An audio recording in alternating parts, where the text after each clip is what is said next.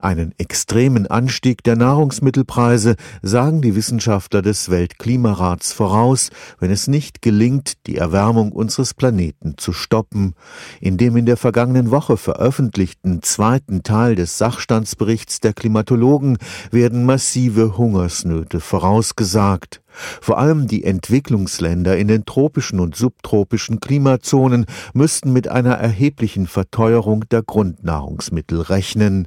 Die Wissenschaftler erwarten deshalb große Flüchtlingsströme vom Süden in den Norden. Die Auswirkungen werden dramatischer geschildert als noch vor sieben Jahren, weil es viele Arbeiten zu diesem Thema gegeben hat. Beispielsweise in den Ländern der dritten Welt, Südostasien, Ozeanversauerung, Meeresspiegelanstieg, Korallensterben. Das sind alles Punkte, die doch die Schärfe des Problems jetzt viel deutlicher klar werden lassen. Der Klimaforscher Professor Andreas Fink arbeitet am Karlsruher Institut für Technologie. Der zweite Teil des Berichts des Weltklimarats bestätigt in seinen Augen die Befürchtungen, was beispielsweise die indirekten Folgen ansteigender Meeresspiegel angeht.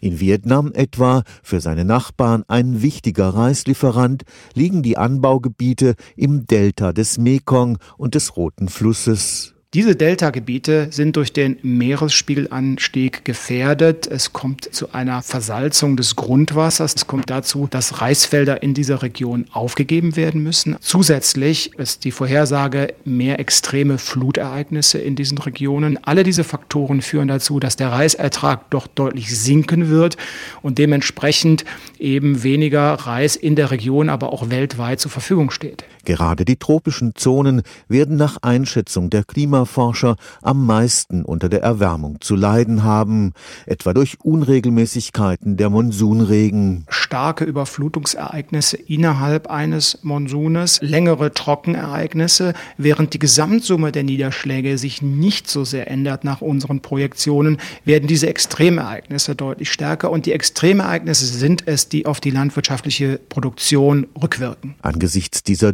düsteren Aussichten hat die Energiewende in Deutschland auch weltweite Bedeutung. Das ist wirklich ein ganz, ganz wichtiges Experiment und meine Hoffnung geht dahin, dass es hier gelingen wird. Stefan Fuchs, Karlsruher Institut für Technologie